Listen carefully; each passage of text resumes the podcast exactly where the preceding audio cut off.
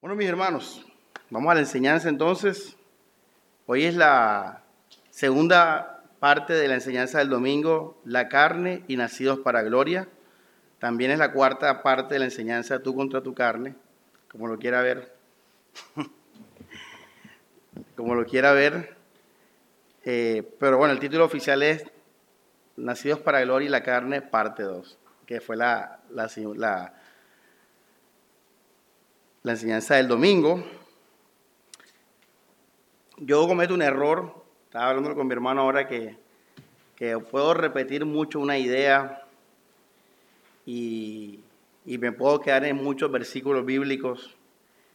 Sin embargo, esa debilidad es a causa de que quiero que ustedes primero vean el testimonio de la Biblia. Primero, quiero que ustedes siempre vean el testimonio de la Biblia. Quiero que lo vean, que no es palabra de hombre, que no es Samuel. Y segundo, quiero que, lo tengan memorizado, que lo tengan claro, que lo, lo lean y, y por eso a veces redundo y también uso muchos textos bíblicos. Esa es la razón y bueno, ojalá me ayude con eso. Ayúdeme con eso, siendo más atento, porque al final el, el objetivo es usted, que usted domine, vea, aprenda. El, domingo pasado me pasé toda la hora hablando de Nacidos para Gloria y repasamos muy maravilloso todo lo que Jesús hizo. Y en resumen, iglesia, todo ese resumen eh, lo encontramos en Efesios capítulo 1 y 2 y en Colosenses capítulo 1. En esos tres capítulos, hermanos, usted va a ver todo el tema de Nacidos para Gloria, básicamente. En resumen, para que lo tengan de nuevo clarito, hermanos, Jesucristo es más fuerte que el diablo. Jesucristo vence al diablo. Eh, eh, vamos a leer rápidamente, ponlo ahí, eh, hermano, pero rápidamente como les digo, para que lo vean, Apocalipsis 12:10. Y miren esta afirmación sobre la victoria de Cristo. Dice, eh, ¿ha llegado qué cosa? ¿Qué dice ahí? La victoria. Fíjense. Ha llegado la victoria, el poder y el reinado de nuestro Dios y la autoridad. La autoridad, hermanos. Cristo más. Cristo Rey, Cristo Señor la autoridad de su Cristo, porque ha sido expulsado quién? El diablo, hermanos. Venció al diablo, iglesia. Este tema es central en toda la Biblia. Empieza en Génesis, termina en Apocalipsis. Y sí, tiene que ver con Jesús y con el diablo. Tiene que ver con un ser que le quiso robar la gloria a Jesús. Entonces, hermanos, Cristo venció. Cristo venció. Ahora aprendimos el domingo. ¿Cuál es la gloriosa, la fuerza gloriosa de su poder. ¿Cuál es? El amor, el amor. No olvide eso porque eso es la manera en que usted recibe ese poder de Dios, esa autoridad de Jesús. Ahora, en ese amor, ¿cómo nosotros derrotamos o experimentamos la victoria sobre el diablo? Fácil. El diablo trajo el pecado al mundo. El pecado trajo qué cosa? La muerte. Así es. Entonces tenemos tres elementos. Pecado, muerte y el mundo. Esa es la obra del diablo. Ahora, cuando nosotros recibimos el amor de Cristo, somos perdonados de nuestros qué? De nuestros pecados, somos redimidos, santificados del mundo somos libres de las consecuencias del pecado. Entonces miren cómo el amor destruye la obra del diablo. ¿Ya ven quién es más fuerte entonces? El que destruye, el que gana es el más fuerte. Jesús destruyó a Satanás por medio del amor. Su amor pudo contra el pecado que nos ensució, contra el pecado que nos trajo muerte y maldición, Su amor fue más que el pecado, más que las consecuencias del pecado, y su amor es más que todo lo que Satanás nos ofreció. Esto es el mundo. Ahora, los beneficios, repito, de ese amor, como ya somos libres del pecado y del mundo, son la comunión con Dios, la vida espiritual, la santificación. Somos de Cristo ahora, apartados para Él, santificación, apartados.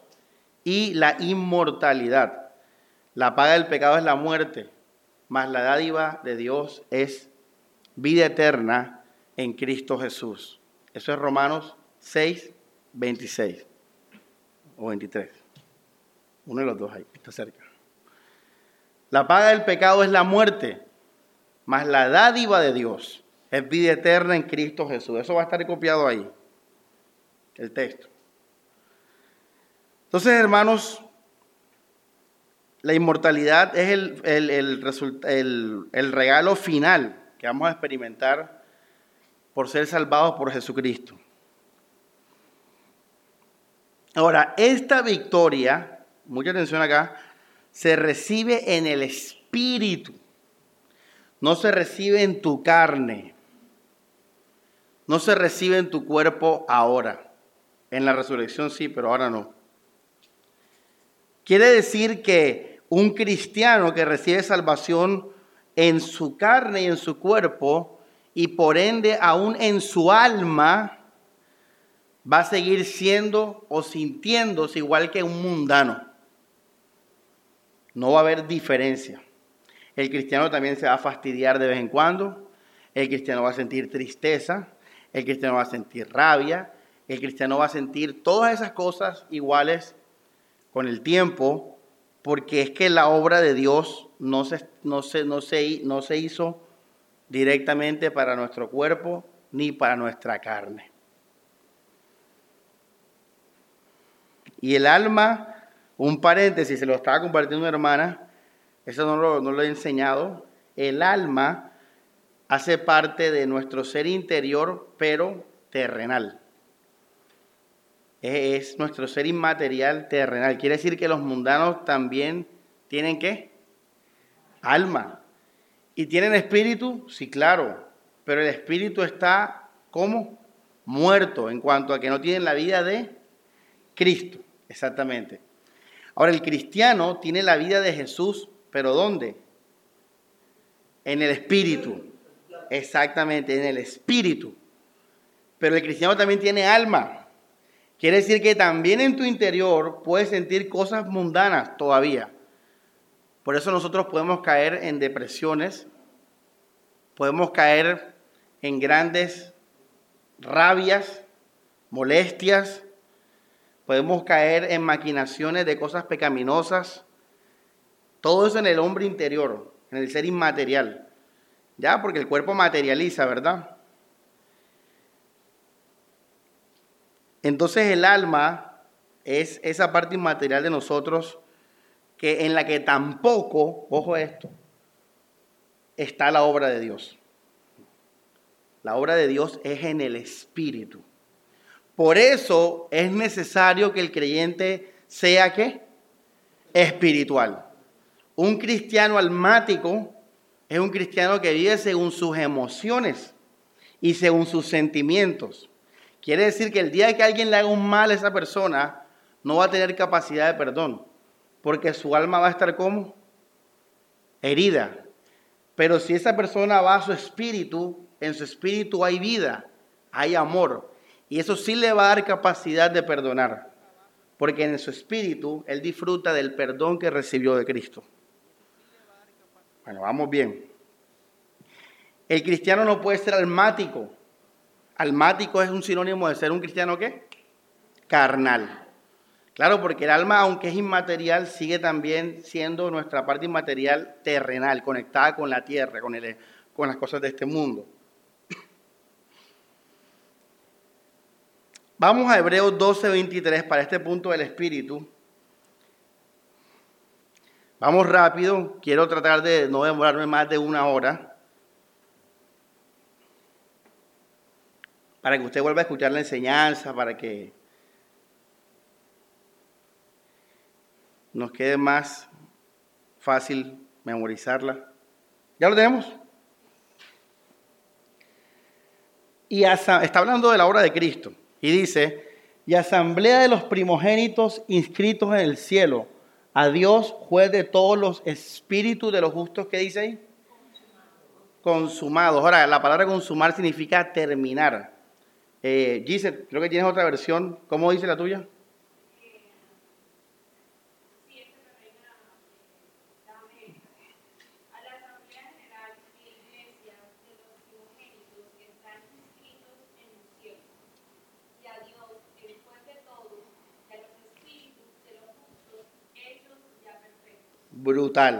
¿Cómo son nuestros espíritus? Perfectos. Por eso usted tiene que ser espiritual, porque en tu alma hay una imperfección. Ahí eres un desastre. Y en tu cuerpo ni se diga. ¿Ya ves? Por eso Pablo dijo, miserable hombre de mí, ¿quién me librará de este qué? Cuerpo de muerte. Ahora, Pablo dijo en ese mismo capítulo, en mi mente me deleito en la ley de... Y recuerden que la mente es el órgano, por así decirlo, espiritual. O sea, la vida espiritual de nosotros, ¿dónde habita?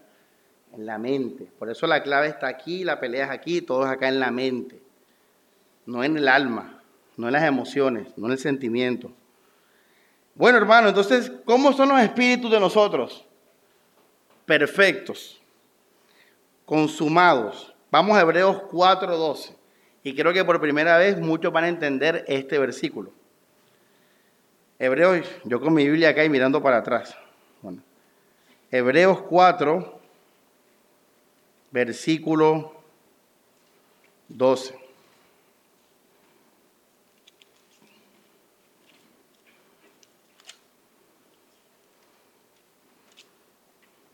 Dice, porque la palabra de Dios es viva y eficaz, más cortante que espada de dos filos penetra hasta la separación, ¿qué dice ahí? ¿De qué? ¿Y de qué? Bueno, ya vamos a darlo ahí. Esto es tremendo.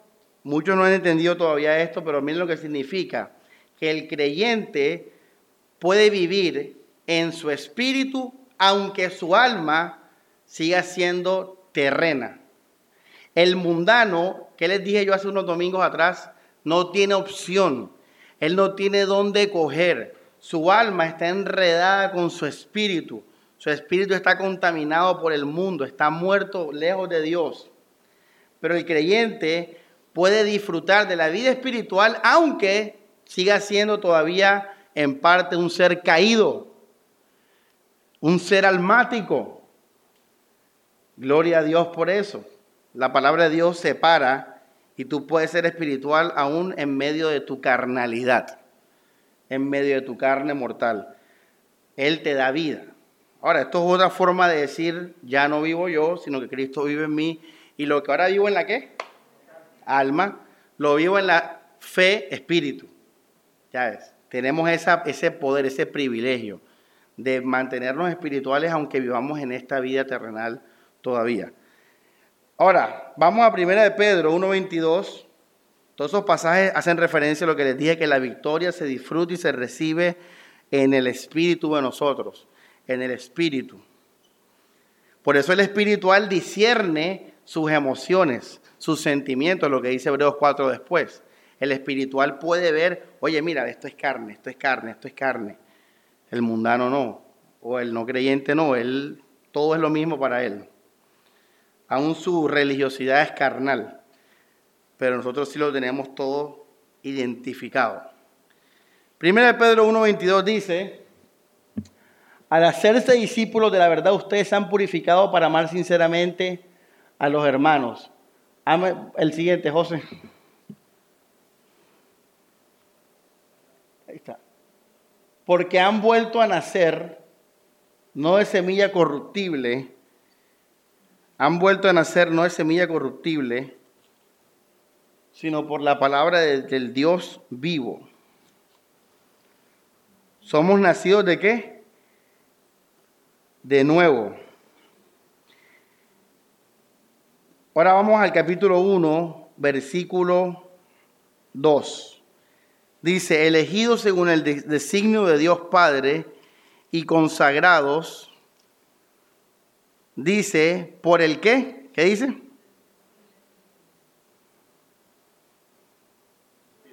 ¿Por el qué? Vamos a leerlo de nuevo. Dice, elegidos según el designio de Dios Padre, pronto vamos a hablar de la predestinación, y consagrados, fíjate, tú eres santo, consagrado, apartado para, para Dios, según el designio de Dios y consagrados por el Espíritu. Somos consagrados, apartados por la obra del Espíritu. Ahora vamos al texto que dice, el Espíritu Santo da testimonio a nuestro que este es el más directo de todo este punto. Vamos al libro de Romanos. Da testimonio a nuestro espíritu, Romanos 8, 16. Este es el más directo, fíjate. ¿Dónde el Espíritu Santo te habla? ¿Dónde Él te dice que eres salvo, que eres perdonado? ¿Dónde te dice que tú eres perfecto? ¿Dónde te lo dice? A tu espíritu. Por eso las alabanzas, la música cristiana, siempre tiene que ser de acá para afuera, de acá para afuera. Nunca Dios va a usar una alabanza. Esos ministerios y de música, de que no, que, que Dios me llamó a impartir el Evangelio por el ministerio de música, eso, eso es mentira, eso es falso. Dios no va a entrar por música. Dios entra por el Espíritu de Dios. La alabanza siempre será una expresión tuya, de tu alma. Y por eso David dice, eh, perdón, David no, eh, Ana, la mamá de Samuel dijo, alma mía, regocíjate, alaba al Señor. Claro, porque tu, tu, espíritu le dice a tu alma la obra de Dios y obviamente tú a través de la música y de las emociones declaras su grandeza. La música es eso, siempre será eso. El Espíritu Santo da testimonio a nuestro espíritu de que somos hijos de Dios. Perfecto. Vamos ahora, terminamos con eh, Efesios 3:16. Dije que no iba a decir todos estos versículos, pero ¿cómo no decirlo, hermano? Ahí está para que los, los lea y los, se los memorice.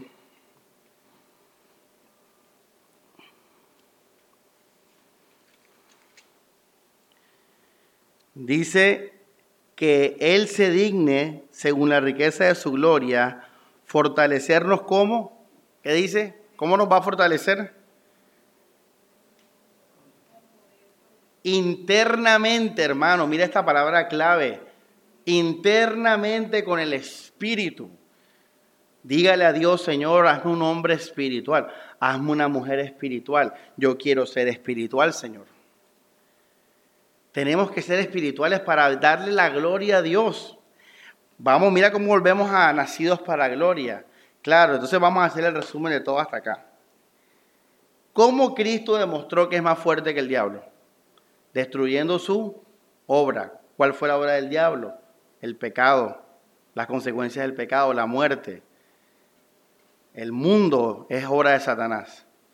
Ahora, en específico, ¿Qué fue lo que Jesús hizo, utilizó para vencer al diablo? Su amor. Murió y nos perdonó los pecados, nos santificó, nos apartó y todo eso. Ahora, para yo vivir dándole la gloria a Dios, ser un adorador. ¿Cuántos quieren ser adoradores? Para yo vivir en adoración diaria, ¿qué tengo que hacer? Simplemente recibir lo que Jesús hizo, porque lo que Jesús hizo fue el poder sobre Satanás. Ahora, ¿cómo yo vivo todos los días en lo que Jesús hizo? Pues siendo espiritual. Porque en mi espíritu está ese poder de la comunión con Dios, de la vida, de la santificación, de la esperanza eterna, etc. Ahora, aquí entra la carne.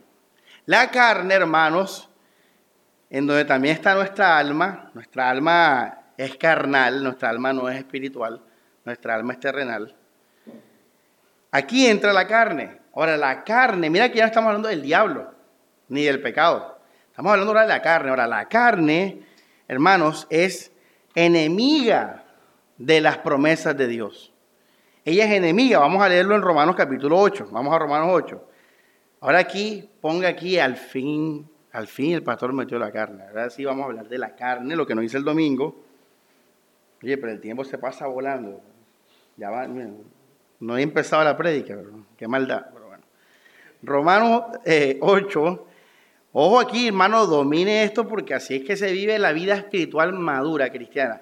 Si usted no quiere crecer, bueno, póngase un, un poco de reglas ahí, como los bebés que le ponen uno, uno ¿qué? ¿cómo se llama eso?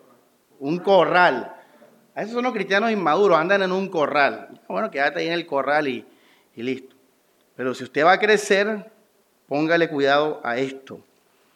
Hay que, porque la vida es más compleja que un corral. Gálatas 5, eh, disculpen, Romanos 8.1 leemos entonces, no hay condenación. Así dice. En conclusión, no hay condena para los que pertenecen. Ahora usted va a disfrutar más este versículo por lo anterior. En conclusión, no hay condena para los que pertenecen a Cristo Jesús. Porque la ley de qué? ¿De qué? Ahora, ¿cuál es la ley del Espíritu? Hermano, ya lo aprendiste. La ley del Espíritu fue que Cristo murió y su sangre fue eficaz y perdonó y santificó a sus hijos. Esa es la ley del Espíritu, esa es la regla del Espíritu, el amor de Cristo Jesús. Ahora dice, la ley del Espíritu que da qué? Vida. Claro, lo que Jesús hizo da vida dice, por medio de Cristo Jesús, bueno, ya lo dice aquí el apóstol, me ha que librado de la ley de qué? ¿Cuál es la ley del pecado? Que el que pega qué? Muerte.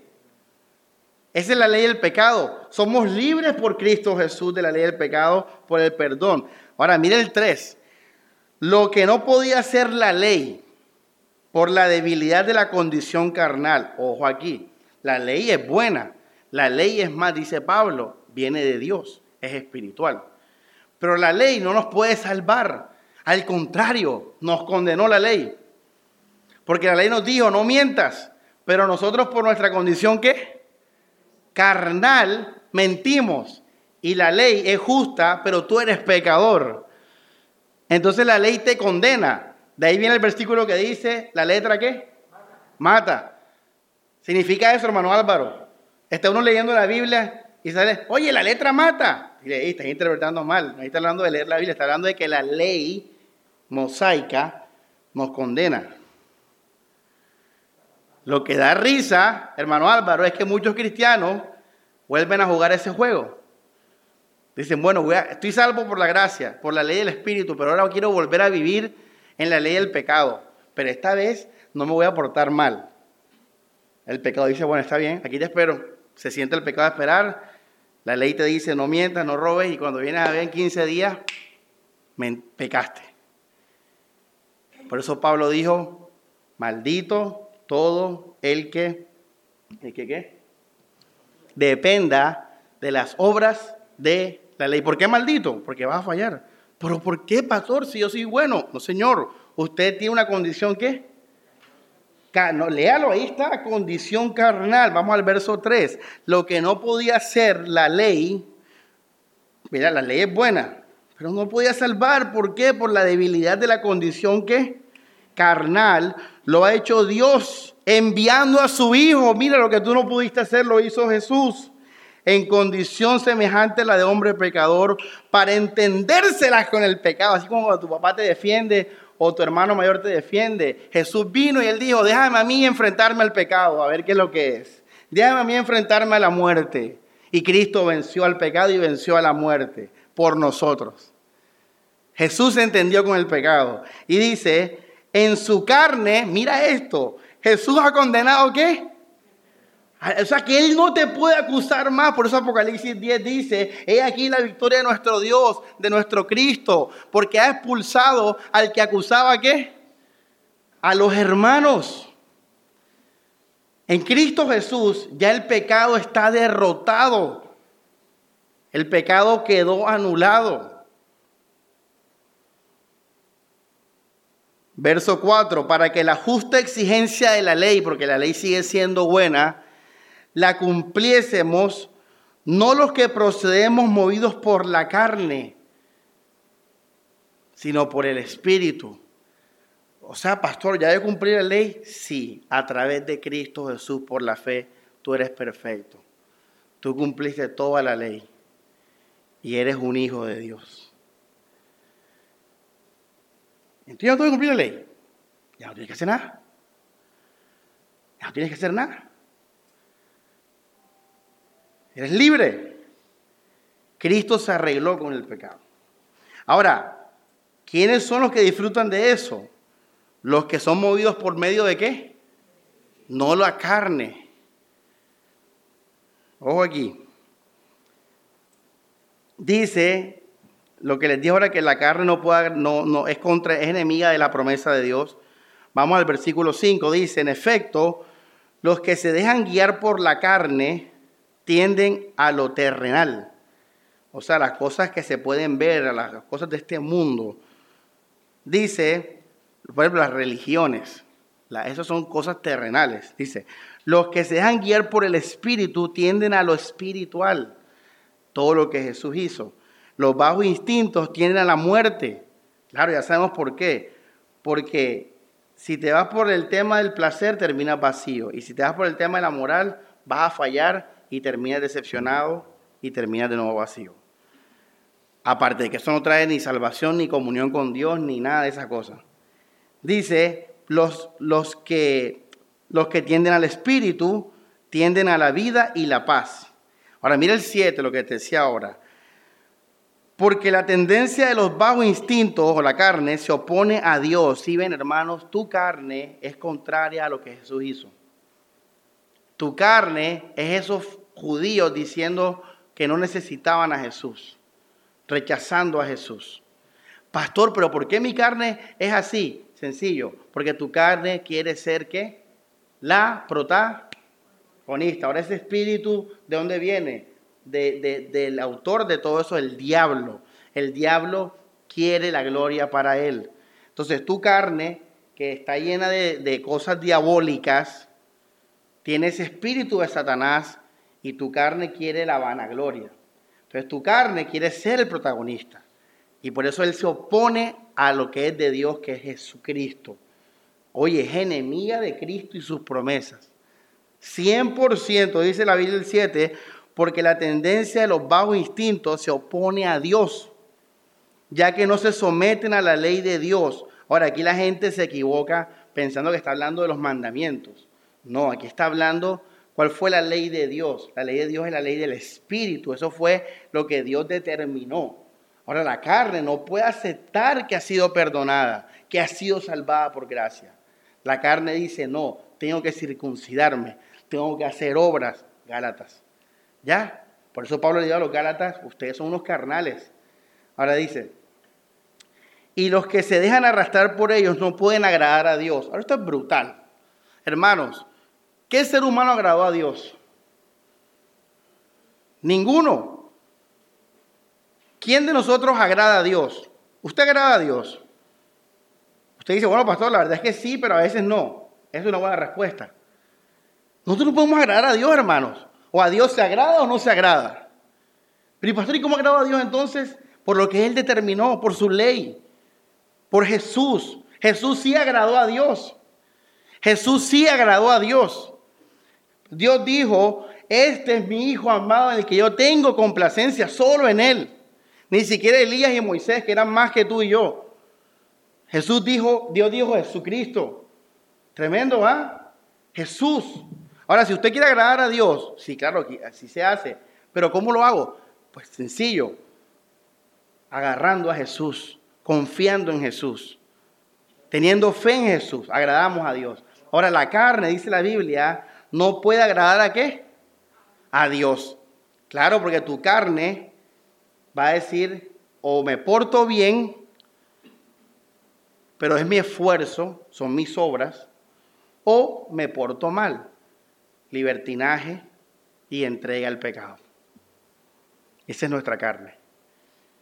Ahora, el que está en el libertinaje del pecado dice, yo hago lo que me dé la gana, yo no creo en Dios, la vida hay que disfrutarla, yo soy el rey de mi vida, carne. Y el que está en la carne buena dice, yo me porto bien, yo solamente me he acostado con mi esposo, yo sé cocinar, Yo trabajo y mantengo a mis hijos. Yo soy una buena persona.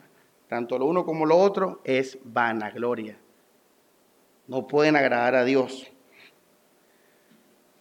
La carne es enemiga. Entonces ya con eso claro, hermanos, recuerden que el tema aquí es darle la gloria a Dios a través de Cristo Jesús.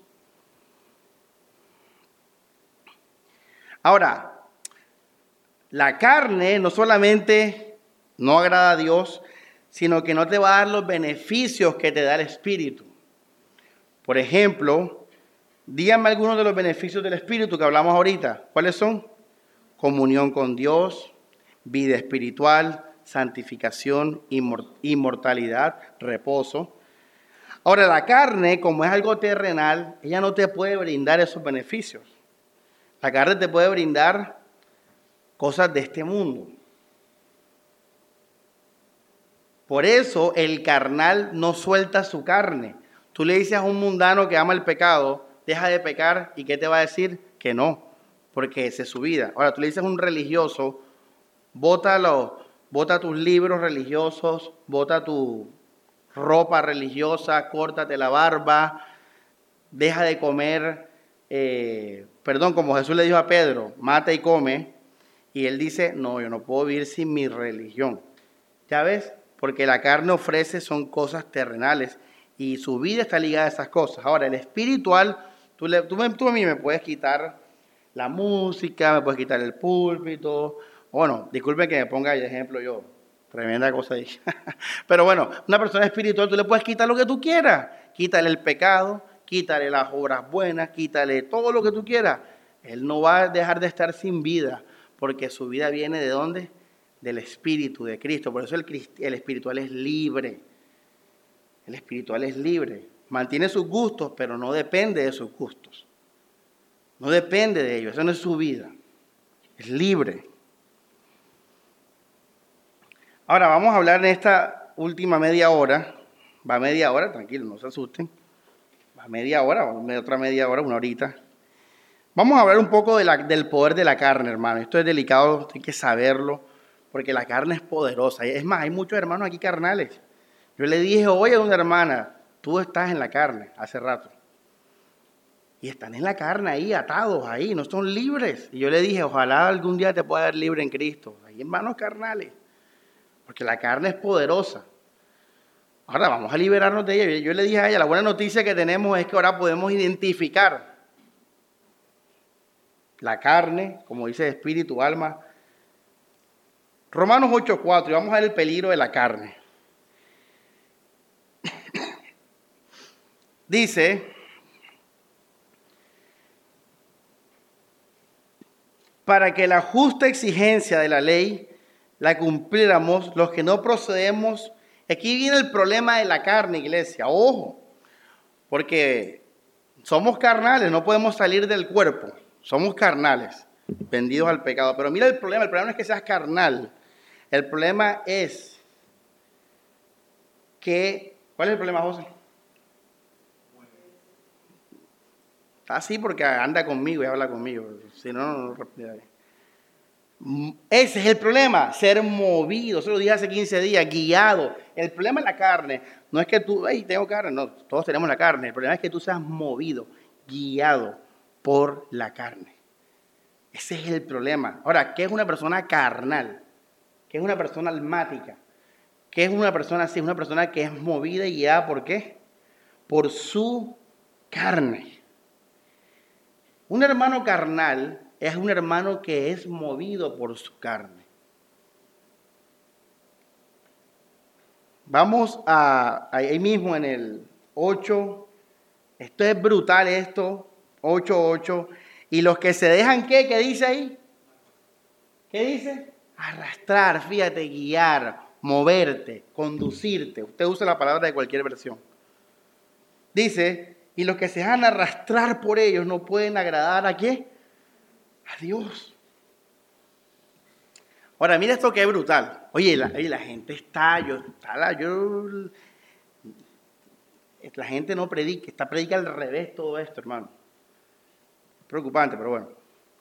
Dios se encargará de todo. ¿Qué significa esto? los que se dejan arrastrar por la carne no pueden agradar a Dios. Como uno antes pensaba en este versículo, no, que yo me voy a pecar y no puedo agradar a Dios. No, significa nada de eso. No tiene nada que ver con eso. Tiene que ver con que no, no estás participando y viviendo de lo que, ¿qué, Stephanie? Cristo hizo.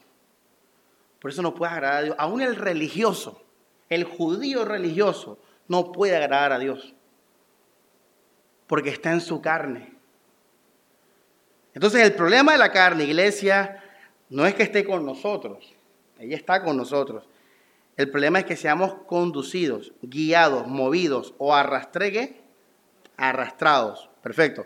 Vamos a Gálatas 5, Gálatas capítulo 5, y a, y a partir de aquí vamos a estar en Gálatas Romanos, Gálatas Romanos, Gálatas 5.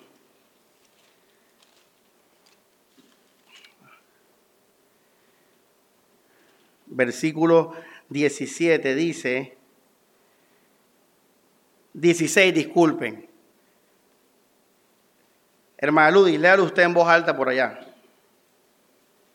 No ve hermana María Mónica, ah, ya la vi. Lea en voz alta, hermana Ludis, verso 16, Gálatas 5, en voz alta, ¿qué dice?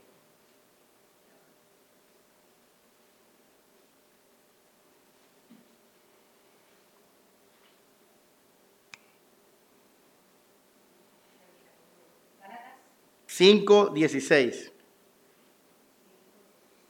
Sí.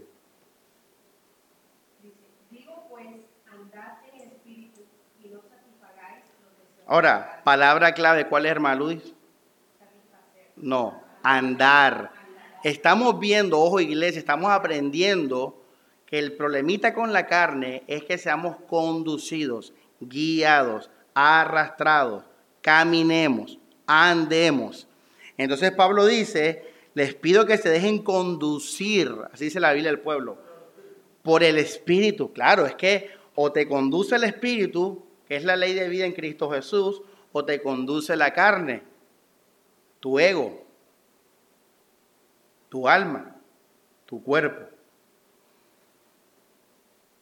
Ahora, si tú eres guiado por el Espíritu, ¿no serás qué? Arrastrado, hermano Luis. Léalo, léalo de nuevo en su versión. Léalo. Esa es la palabra clave. Subrayan enseguida, hermano Luis, para que no se lo olvide. Esa es la palabra clave, andar, andar. Mira que en Romanos 8 los que se dejan arrastrar, no pueden agradar a Dios.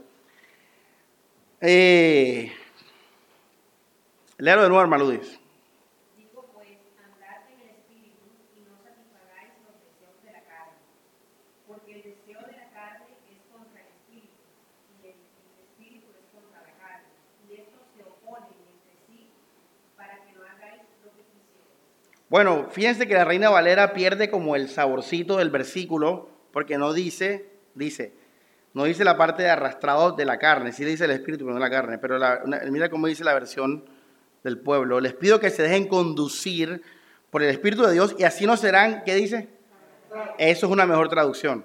No serán arrastrados. Reina Valera dice, no, no van a satisfacer los deseos de la carne. Entonces, hermanos, el problema es, ahora, ¿qué es, qué ser arrastrado? El griego acá es peripateo, el griego. ¿Qué significa esto? Significa, hermanos, depender de algo. Por ejemplo, mira, este, este es un buen ejemplo.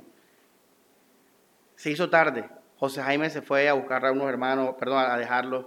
Y José me llama y me dice, Samuel, yo voy por ti y te recojo. Espérame en la iglesia. ¿Yo qué voy a hacer hasta que José llegue? a esperar a José. Y si viene otro chance, ¿yo qué le voy a decir? No, estoy esperando qué? A José. Pasa el bus que siempre cojo, ¿lo voy a parar? No, porque estoy esperando qué? A José. Bueno, eso es peripateo. Eso es lo que la carne, eso es ser carnal. ¿Cuándo soy carnal yo? Cuando yo dependo de mi carne. Cuando yo dependo de mi carne. Eso es caminar o ser arrastrado por la carne. Es esperar en ella. Por ejemplo, otro ejemplo. Mi carne quiere fornicar. Le gusta una chica es más, adulterar. La chica es casada. Y mi carne quiere sexo con ella. Ahora, mi carne es carne, ya no le importa que esté casada, ni la ley de Dios, etc. Yo hoy estoy siendo carnal. No. Sí, ah, este hermano, ojo, que esto es, esto es tricky. Oye, esa hermana, eh, ahí me delaté. Oye, esa muchacha, qué bonita, y es casada, uy, pero qué hermosa. Un cristiano puede sentir esas cosas. Sí, porque tiene qué? Alma. Y tiene cuerpo.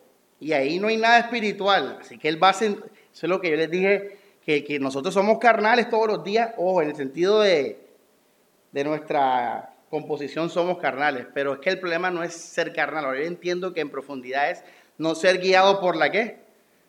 Por la carne. Entonces, ese, ese hermano ve a esa chica casada, la de, le gusta, la desea en su carne, en su alma. Él ahí es carnal. No. ¿Qué lo haría carnal a él? Que él que su felicidad, ojo, que su paz, que su vida esté en consumar ese acto ahí sí se vuelve carnal, porque él ahí estaría esperando en la carne para hacer o tener vida. Exactamente.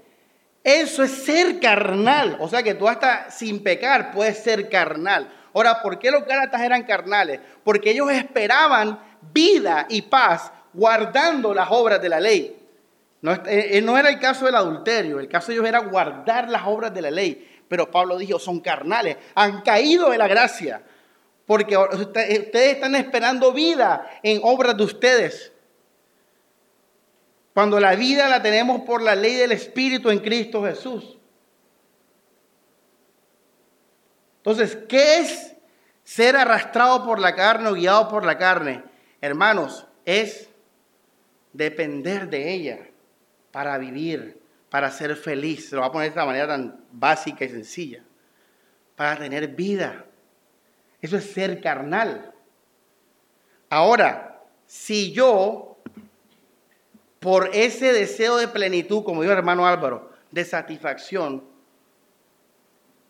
no aguanto más y voy y me acuesto con ella, ¿qué acto estoy cometiendo ahí? Adulterio. Y Pablo nos dijo, estas son las obras de la carne. O sea, quiere decir, no, no, no, porque me acosté con ella. Me acosté con ella, adulterio. Ahora, lo, que, lo que trajo el pecado en acción a la tierra fue nuestro ego, hermanos. ¿Qué es lo que hace que el ser humano fornique, adultere, robe, codicie? ¿Qué hace que los políticos roben, que engañen a la gente? Es su ego es su carne. Por eso Pablo dice, estas son las obras de la carne, envidias, celos. Ahora, ¿por qué usted tiene envidia? Porque uno llega a tener envidia. Porque lo que tú crees que es tu vida, un hombre o un carro o lo que sea, te produjo esa rabia, esa molestia, envidia.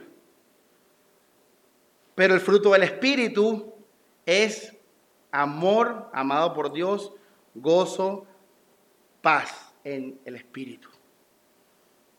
Entonces, un cristiano espiritual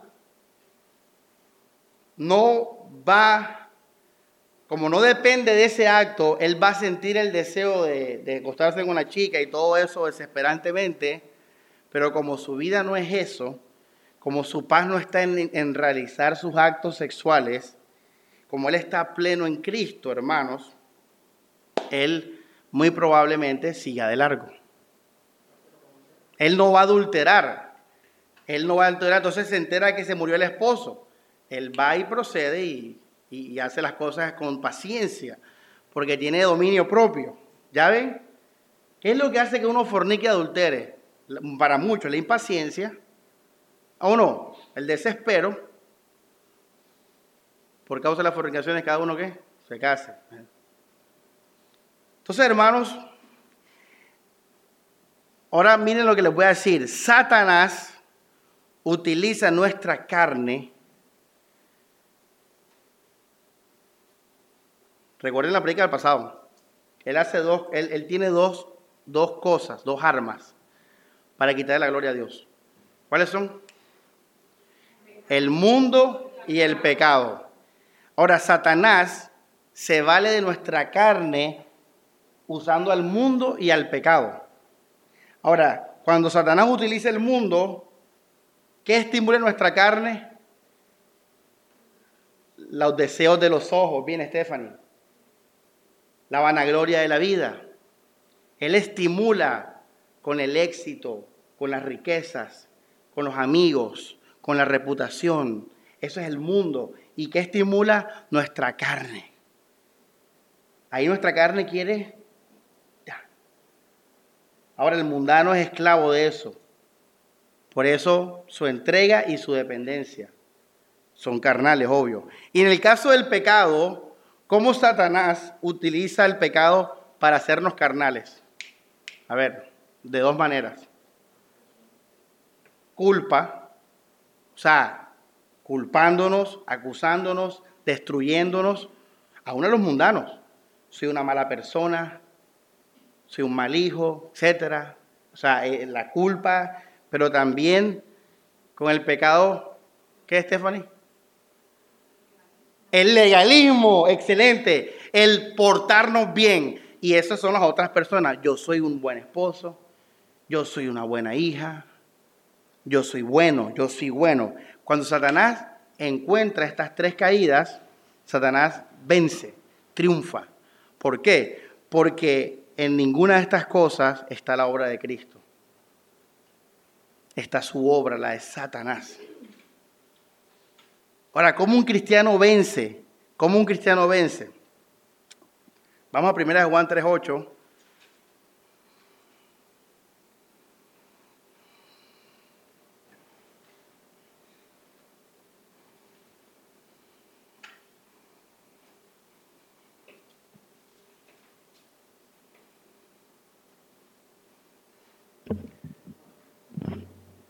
La parte B dice, y el Hijo de Dios apareció para destruir las obras del diablo. Las obras del diablo. Un cristiano cómo vence. Bueno, vamos a volver de nuevo a nacidos para gloria, ya que hemos llegado hasta este punto. Si yo vivo por el placer de este mundo, ¿me hago qué? carnal. Soy carnal. Soy una persona carnal. Ahora, ¿en el mundo está el amor de Dios? No. Entonces, si en el amor está la victoria de Cristo y en el mundo no hay amor, entonces, ¿quién se le está dando la gloria ahí? A Satanás. Estás haciendo el pecado de Eva. Eva traicionó a Dios ¿Por qué? Por el fruto. Ahora, si yo peco y, me, y, asumo culpa y asumo dolor y todas las cosas que el pecado trae, ¿estoy gozándome del amor de Cristo? No. Y entonces, ¿quién está ahí ganando? El, diablo está ganando. Porque mira que el pecado del diablo me está destruyendo. O sea que en este sentido, lo que está haciendo el diablo es más fuerte que lo que Jesús hizo. Por eso la culpa con el pecado. Ahora, si yo, al contrario, me porto y me esfuerzo por ser una buena persona, por causa del pecado, yo quiero ser bueno porque está el pecado, entonces ¿A quién, quién está recibiendo la gloria? Yo mismo. Y yo mismo soy un hipócrita. Yo mismo soy corrupto porque la condición que carnal. Todo ser humano moralista es un ser corrupto. Porque somos, todos somos carne. Esa es una cuestión de naturaleza. Pero no solamente soy corrupto, sino que mis buenas obras no me van a dar el amor del Padre. No me van a dar la comunión con Dios. no me van a dar la inmortalidad, no me van a dar la santificación. ¿Ya vieron? Vamos a Gálatas 5, de nuevo, verso 16. Les pido que se dejen conducir por el Espíritu de Dios.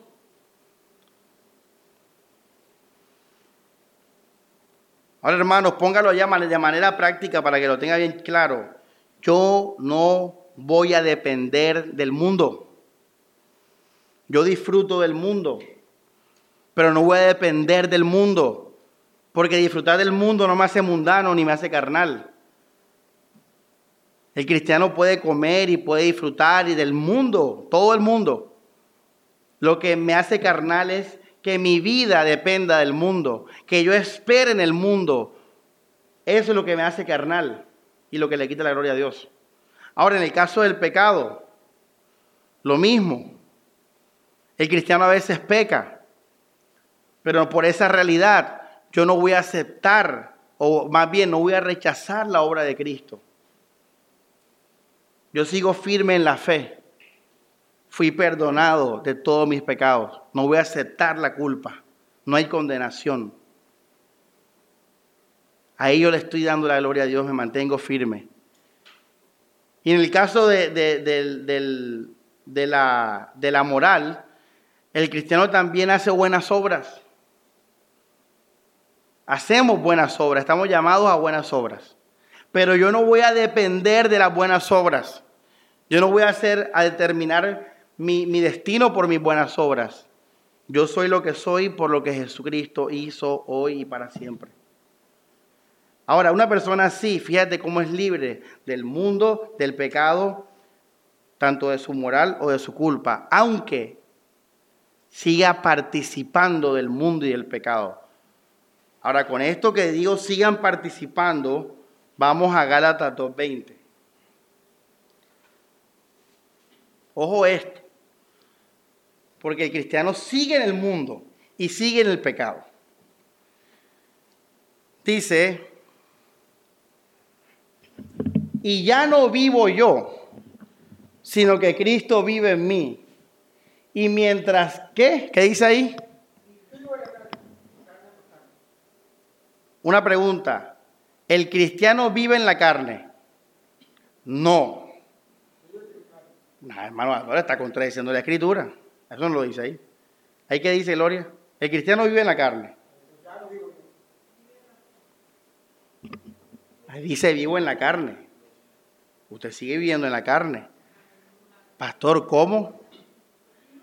Fácil. Todo lo que tú, es literalmente, hermano Álvaro, toda su vida, toda su semana es carnal.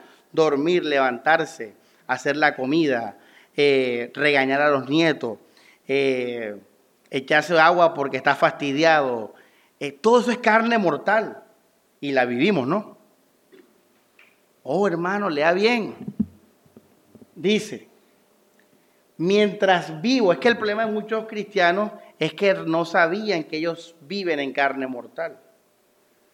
Recuerden lo que les dije en Hebreos 4, la separación del espíritu y de qué? Del alma. Te voy a decir cuál es el, error que cometían los que cometen muchos evangélicos, muchos cristianos. Ellos dicen, bueno, yo voy a vivir en el espíritu. Entonces no pecan, se vuelven morales, dejan toda la vida de pecado, ¿verdad? Toda la vida del mundo. Y ellos creen que están siendo espirituales. Pero usted está aprendiendo que ser espiritual o carnal no tiene nada que ver con lo que haces. ¿Escuchó bien? No tiene nada que ver con lo que haces. Tiene que ver con qué es lo que conduce o lo que guía tu vida. Eso es lo que determina si usted es espiritual o carnal. En el caso de los Gálatas, ellos se portaban bien, pero como dependían de eso, eran carnales. Entonces, les tengo una noticia excelente, hermanos. La buena noticia es que tú no, tú no eres un bicho raro. La buena noticia es que sí, seguimos siendo y viviendo en la carne mortal. Ahora, cuando yo vivo en la carne mortal, envidia, celos, pleitos, lujurias, todo eso, fastidios, desesperos, eso es mi alma y mi cuerpo. Yo al mismo tiempo vivo de la qué? Y eso es mi espíritu. Por eso el espiritual separa alma y espíritu. O sea que cuando yo esté viviendo en mi... O sea, el cristiano, hermanos, va a sentir lo mismo que el mundano en su carne y en su alma. Lo mismo. Lo mismo, iglesia. Quiere decir que usted mañana se puede levantar de mal humor porque tú sigues viviendo en carne mortal. Pero ¿cuál, ¿qué es lo que tú vas a hacer diferente? En que ya tú no vas a depender de que se quite esa situación para estar de humor. Tú simplemente vas a descansar en lo que Jesús hizo. Vamos a poner otro ejemplo. Otro ejemplo. Ya me estoy hasta enredando yo. Hermanos, Stephanie, no voy a poner el ejemplo hermana Stephanie. Mañana se levanta, nuevo día, y su esposo, que no lo conocemos, no viene a la iglesia, así que podemos hablar de él libremente, la trata mal. Le dice, hey, apúrate que tengo hambre, voy a trabajar, hazme el desayuno. Y Stephanie, y este hombre ni me saluda, ni me dice buenos días, ni me da un besito. Ahora, el cristiano va a sentir esa, eh, eh, va a sentir ese dolor. Sí. ¿Por qué? Porque sigue viviendo en carne, ¿qué? Mortal. Ahora, tú tienes dos opciones. O te dejas conducir por la carne o te dejas conducir por el espíritu. Vamos entonces a poner el ejemplo de conducirme por la carne. Si Stephanie espera que su marido cambie y le pida perdón para ella estar de buen humor, está en la carne porque se está dejando conducir por lo que su carne quiere, y es que su esposo le pida perdón y la trate bien. Pero Stephanie dice, lo dejo pasar, dejo, o sea, estoy sintiendo rabia y todo esto, pero yo no voy a depender de mi rabia o la solución de mi rabia. Yo voy a descansar en Cristo Jesús. Yo soy amada por Él. Yo me voy para el cielo con Él. Stephanie va a ser espiritual. Por eso Stephanie, en ese momento, aunque está sintiendo el dolor en su alma y en su cuerpo, ella recibe amor, gozo y paz. Eso la fortalece y le es capaz de llevarla a perdonar y ser mansa con su marido y hacerle el desayuno rico. Pero si Stephanie se deja guiar por su carne, obras de la carne, pleitos, iras, divisiones, contiendas. Stephanie se dejó guiar. Por eso Pablo dijo, ustedes son carnales. Porque ellos empezaron a pelear, pero el problema, lo que los hace carnales no es pelear. No es pelear. Ojo esto, lo que te hace carnal no es que peleaste.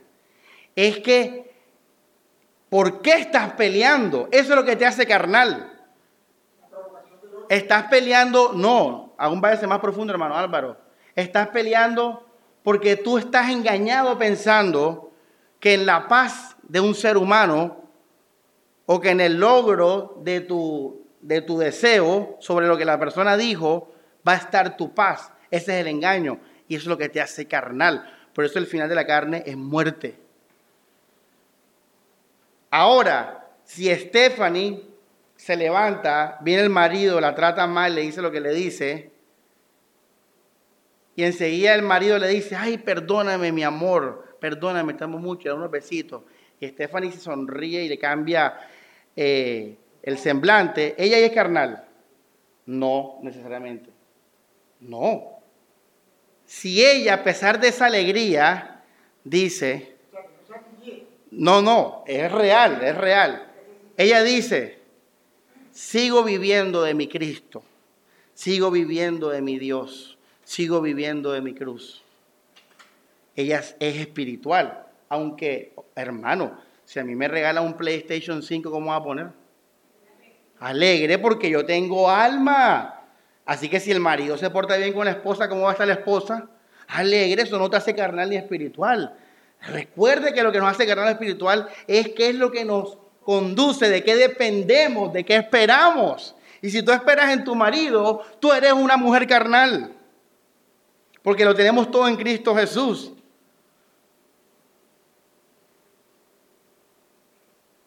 Ese es el ejemplo desde esa, desde esa área. Ahora, esto es tremendo, iglesia, porque mira que Stephanie, en medio de su carne mortal, ella dice, ya no vivo yo, más vive qué? Y lo que ahora vivo en la carne, lo vivo de la qué?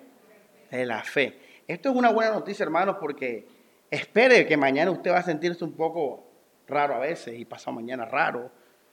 Eso ya sabes por qué pasa. Pero ¿cómo glorificamos a Dios? Descansando en su amor. En medio de cualquier cosa que pase en nuestra vida. Tan sencillo como eso.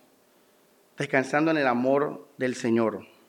Y vamos terminando, hermanos, vamos a Romanos 8, verso 12 al 13. Ay, ahora es el ejemplo chévere, ahora viene el ejemplo que sí los va a conmover. Dice, hermanos, no somos deudores de los bajos instintos para vivir a su manera. ¿Qué significa eso? La carne, el ejemplo de la hermana Stephanie. La carne le dice a Stephanie, Stephanie, si tu marido se porta bien, nos alegramos. Tú dices, ya no soy deudor de la carne. Puedes decir lo que quieras. Dice, porque si viven de ese modo morirán, pero si, si con el Espíritu dan muerte a las bajas acciones, entonces vivirán. Claro, mantenerte en Cristo Jesús, iglesia.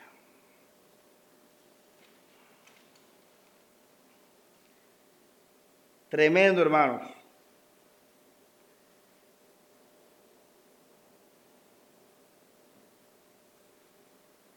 Terminamos con esto que es lo, más así. Gálatas 3.3, vamos a ponga ahí la paz de la carne. Oye, esa carne, ¿eh? ya saben, placer, paz. Mundo. Placer, paz, mundo. Hermana, no me distraiga, mira las otras allá, ve. Allá distraídas acá, después no entienden allá. Atención, todos atentos que viene lo más. Viene el gordo de la carne, iglesia. Ya no comimos toda la carne, viene el gordo. Viene el gordo, ojo, que se van a atragantar o lo que sea. Gálatas 3.3, ¿qué dice?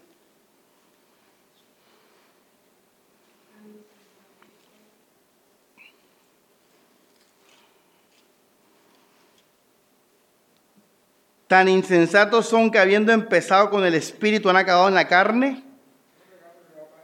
La paz de la carne. Vamos a Romanos 8.3.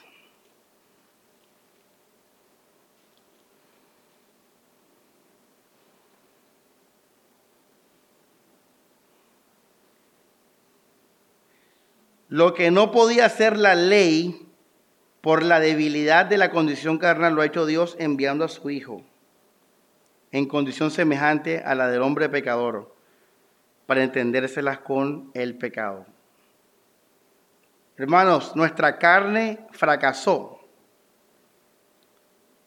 Nuestra carne fracasó, iglesia. Obvio, porque está también llena de qué? ¿De qué, Alejandra? ¿De qué llena tu carne? De pecado. La carne es caída. Pero Dios triunfó en Cristo Jesús. Podemos vivir y disfrutar de la ley de vida. Ahora, Gálatas 3.4 de nuevo.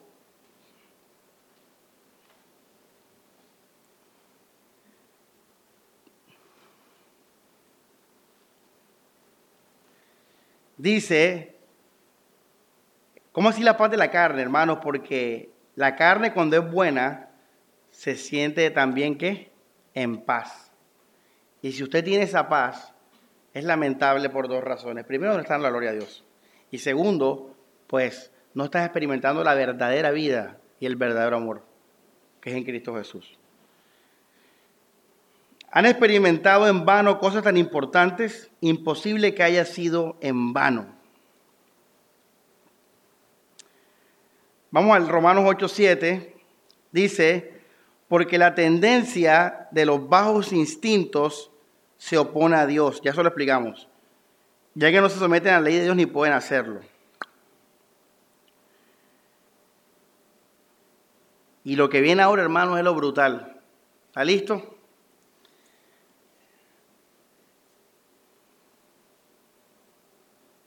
Hay que bajar a la carne del bus, hermanos. ¿Cuántos tienen su carne en paz? ¿Cuántos fueron niños buenos y niñas buenas y se sienten seguros por eso? ¿Cuántos se sienten amados por Dios por sus obras? Eso tienes que matarlo. ¿Están listos para lo que viene ahora? Oye, eso es el fracaso del fariseo, ¿ah?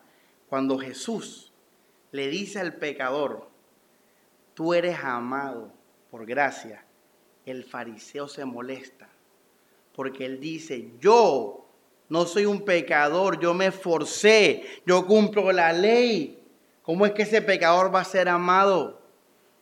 Cuando la mujer esta, María Magdalena, una prostituta, ¿Cuántos hombres no se han acostado con ella? Simplemente vio a Jesús y se postró a sus pies, haciendo una ilustración de la futura fe que íbamos a tener en Cristo Jesús.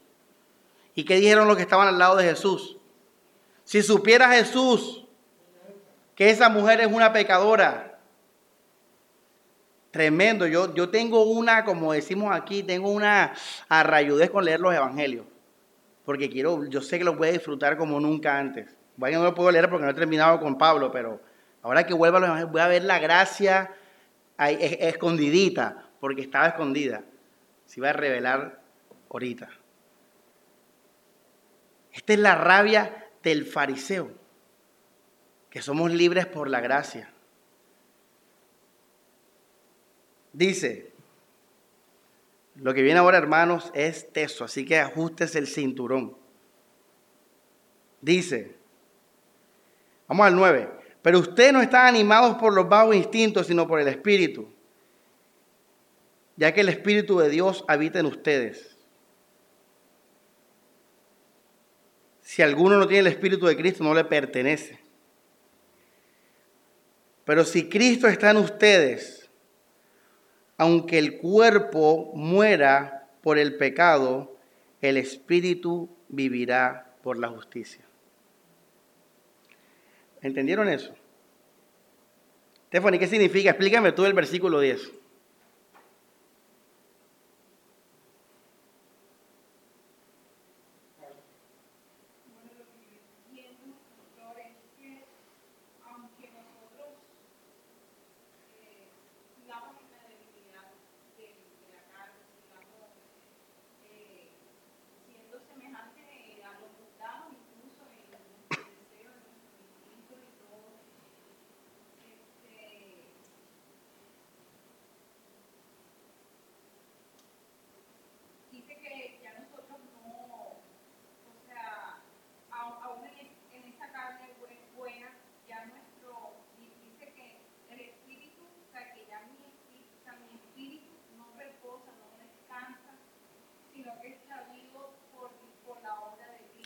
Bueno, eso es excelente lo que dijiste, sin embargo, ahí no está diciendo cuando tú estás en la debilidad. Ahí hace una afirmación, un hecho. ¿Cuál es el hecho ahí?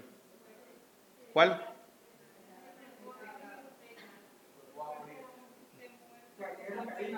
La clave para entender esto está, vamos a, para entender esto, vamos a Santiago 1.15. Santiago nos va a dar la clave para, para entender Romanos 8.10. Se lo voy a decir a Lutero cuando esté en el cielo. Dice, después que el deseo, pone el 14 para mejor, ponerlo mejor. Cada uno es tentado por el propio deseo que lo arrastra y lo seduce. Está hablando de tentación, ¿verdad? Vamos al 15. Después de la tentación, da a luz un pecado.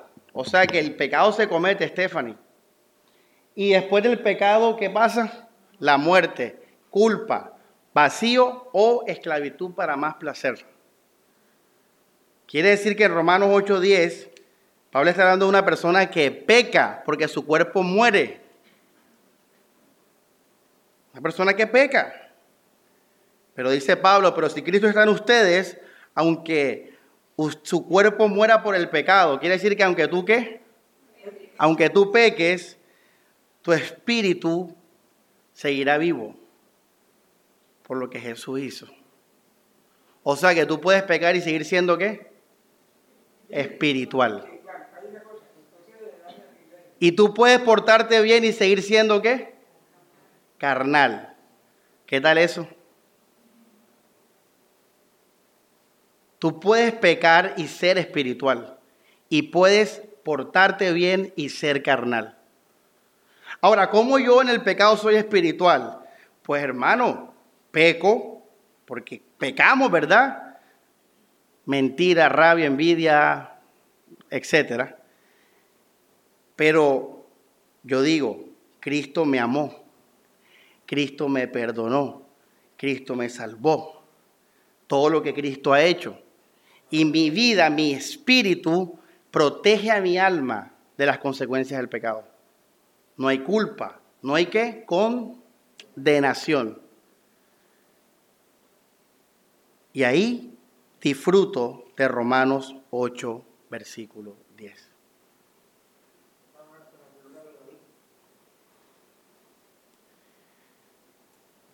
Hermanos, lo importante aquí es no ser guiados por la carne.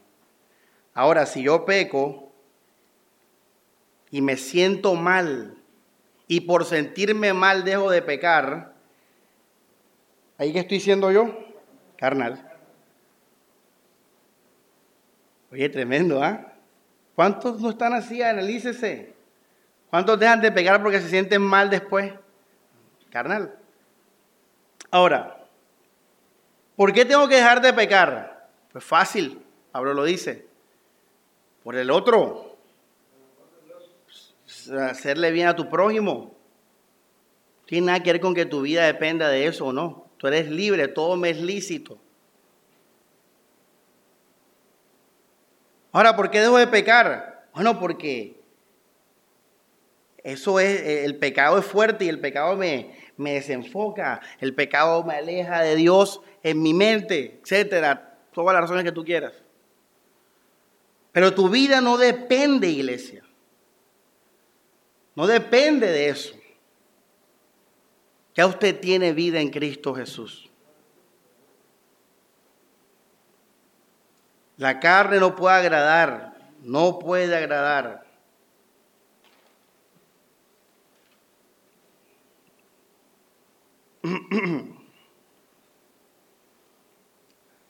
La palabra de Dios es tremenda porque nos hace libres.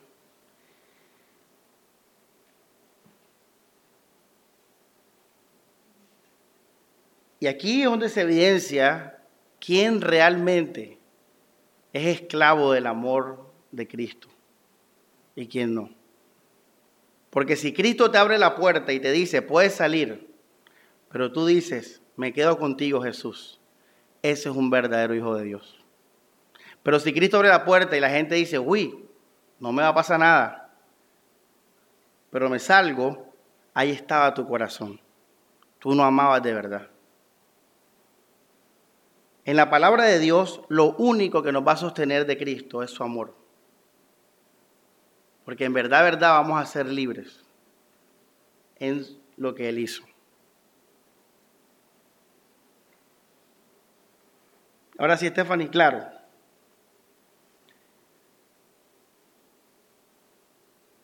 Se terminó con esto, iglesia. El tema aquí es de quién es la gloria. O vamos a vivir por lo que Jesús hizo y depender de eso. O vamos a vivir por lo que nosotros hacemos o dejamos de hacer. Lo que este mundo me puede ofrecer.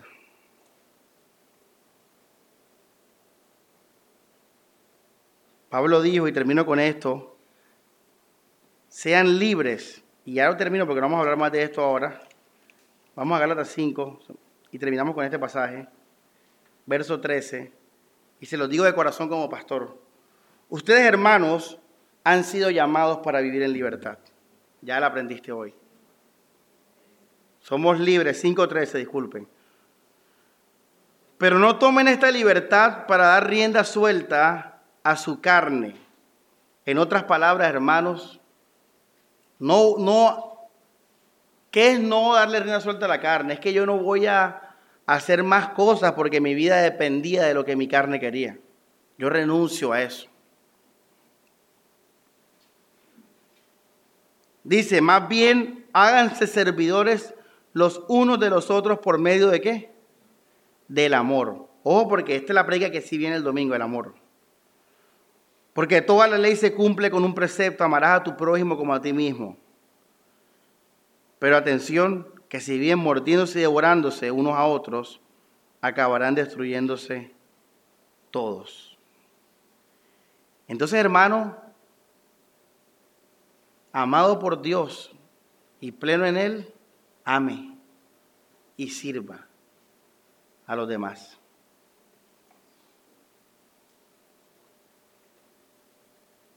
Y disfrute de esta salvación tan grande, hermanos,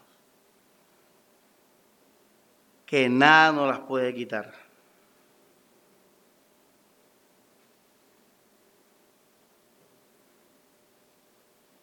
Oye Álvaro, el pastor predicó hoy que pecamos y vamos a ser espirituales. Vamos a tomarnos una fría emborrachano. Respuesta de Álvaro. Sincera, respuesta sincera. ¿Por qué?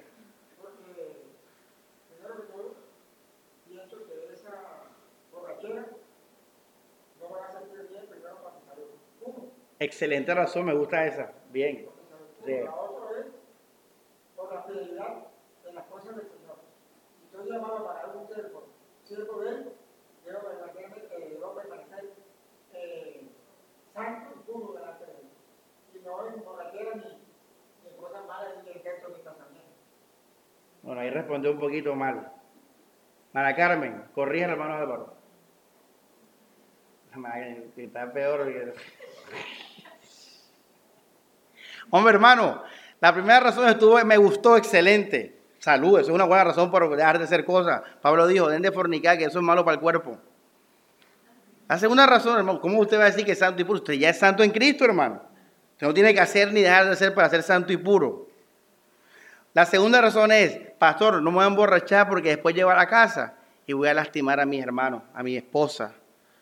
Voy a levantarme mañana mal, no voy a poder trabajar. Esa es la razón segunda. Servir al prójimo, amar. Bueno, sí, esa puede ser una razón también. Pero esa razón no me gusta mucho porque después lo hace escondida cuando no estés hermano nuevo. Hombre, hermano, el prójimo, la borrachera es pecado porque nos volvemos, dejamos que nuestra carne sea la que nos guíe. Le damos rienda suelta.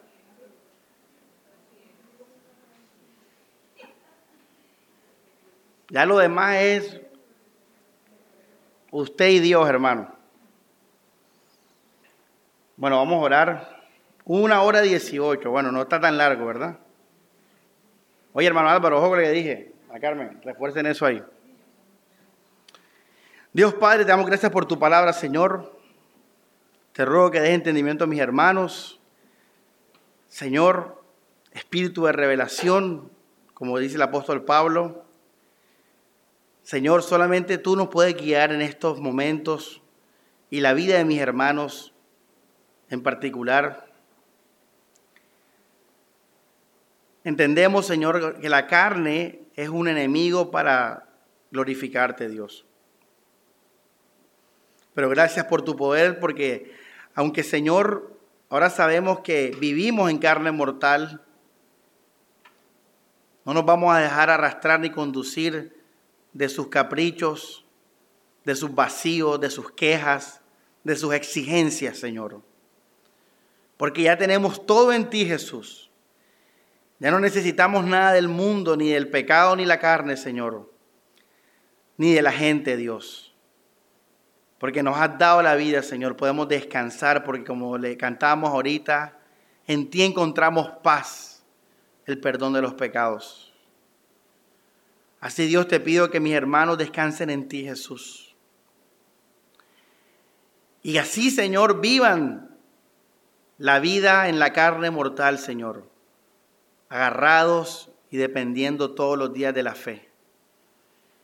Y que lo que hagan y dejen de hacer, Señor, sea considerando al prójimo, considerando a los hermanos, porque si ya tú nos has hecho perfectos, Dios, y nos has hecho santos y uno con Dios, entonces ¿qué nos queda, Señor? Sino expresar y manifestar y hablar de ese amor a los demás.